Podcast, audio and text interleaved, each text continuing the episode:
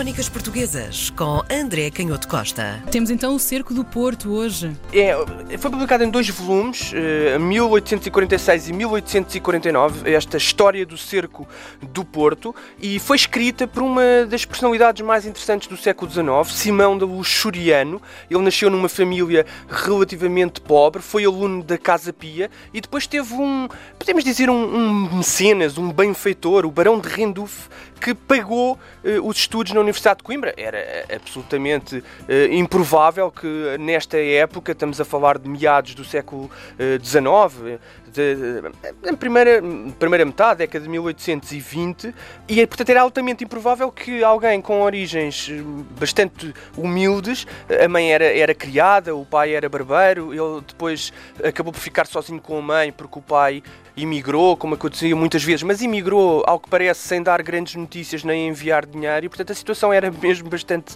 precária, e foi só através deste, desta ajuda que ele conseguiu chegar à Universidade de Coimbra, e a ajuda surgiu também porque, de facto, o, o Luxuriano apresentava qualidades intelectuais absolutamente invulgares. Ele foi para a Universidade de Coimbra estudar ciências, matemática, que nessa época já, já, já estava disponível, as matemáticas Sim. começavam a ter muita importância, eh, para além daquilo que que eram as disciplinas tradicionais, eh, sobretudo o direito, o direito civil e o direito canónico, e também eh, a medicina. E é depois também medicina que ele vai voltar a estudar mais tarde, mas nessa época. Com esse patrocínio, seguiu para seguiu, Coimbra. Mas, mas a vida dele é subitamente, a vida académica é subitamente interrompida, precisamente com aquilo que depois vai dar origem à história do Cerco do Porto, com essa guerra uh, liberais. Isto faz parte também do, de, é daqueles assuntos que os portugueses têm Sim. mais ou menos uma ideia. Uma ideia liberais, absolutistas, claro. os dois irmãos à batatada. Exatamente, tem uma ideia do que está em causa e de que é a grande transformação do regime, a grande transformação política, uh, podemos dizer, de, uma das grandes transformações políticas da história portuguesa, em que passamos de um regime absolutista,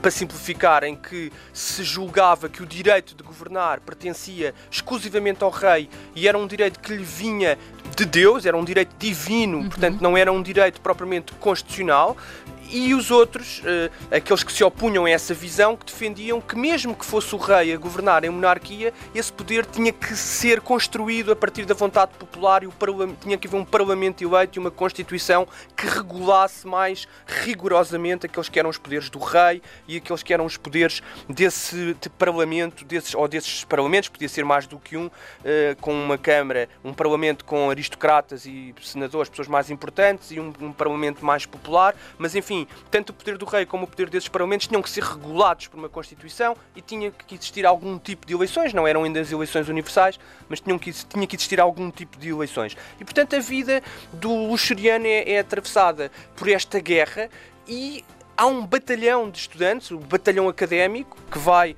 entrar na, na, guerra ao lado dos constitucionais, ao lado dos liberais, daqueles que defendiam uma, uma Constituição e uhum. a limitação do, do, do, poder do rei, muitos deles eram um pouco mais do que, do que crianças, eram, eram adolescentes, e vão ter um papel muito importante em alguns dos momentos da guerra, incluindo uh, no cerco do Porto eles antes de virem para, para o Porto, e isso entramos na, na crónica claramente, o livro é, é, sobre isso, e é um livro que é muito rigoroso, hum, e era sobre isso também que eu, que eu gostaria de falar, embora, obviamente, que nós hoje temos uma visão da história mais especializada e dividimos a história em disciplinas e, portanto, podemos ir muito mais fundo, conhecer com mais detalhe a economia, aqueles que eram, que eram os problemas financeiros da monarquia e até as dificuldades de financiamento do exército liberal, ou, ou temos estudos mais especializados sobre a cultura.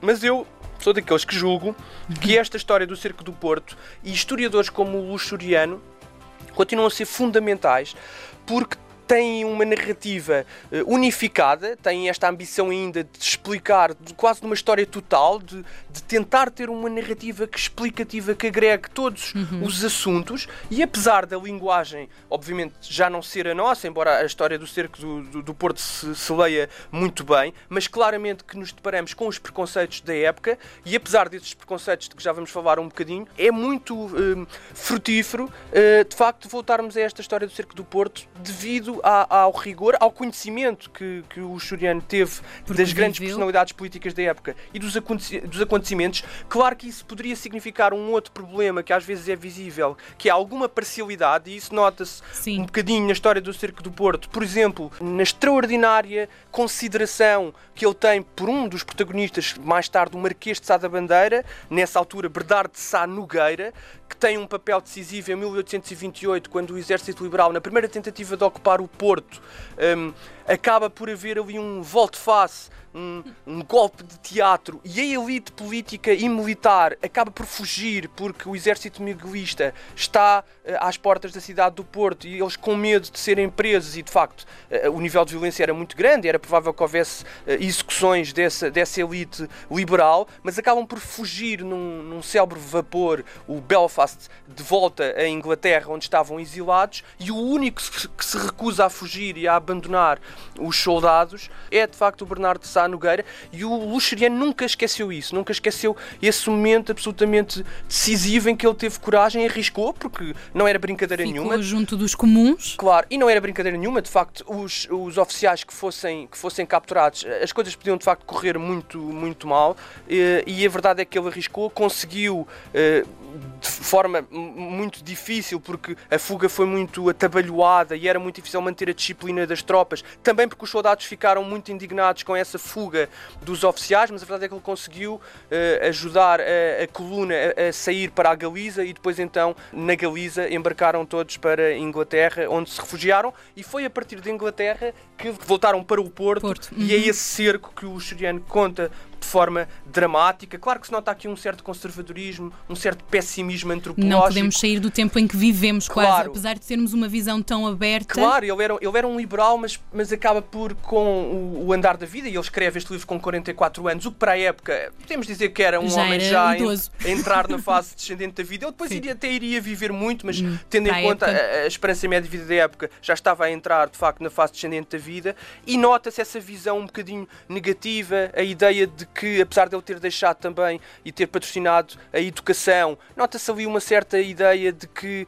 a educação nunca resolve completamente as desigualdades, mas a verdade é que é um exemplo épico uh, dessa defesa da Constituição em 1832, quando o Porto resistiu durante vários meses a um cerco Historicamente, terrível. exato. As crónicas portuguesas, assim, todas as semanas, contamos pedaços da história do nosso país. Crónicas Portuguesas com André Canhoto Costa.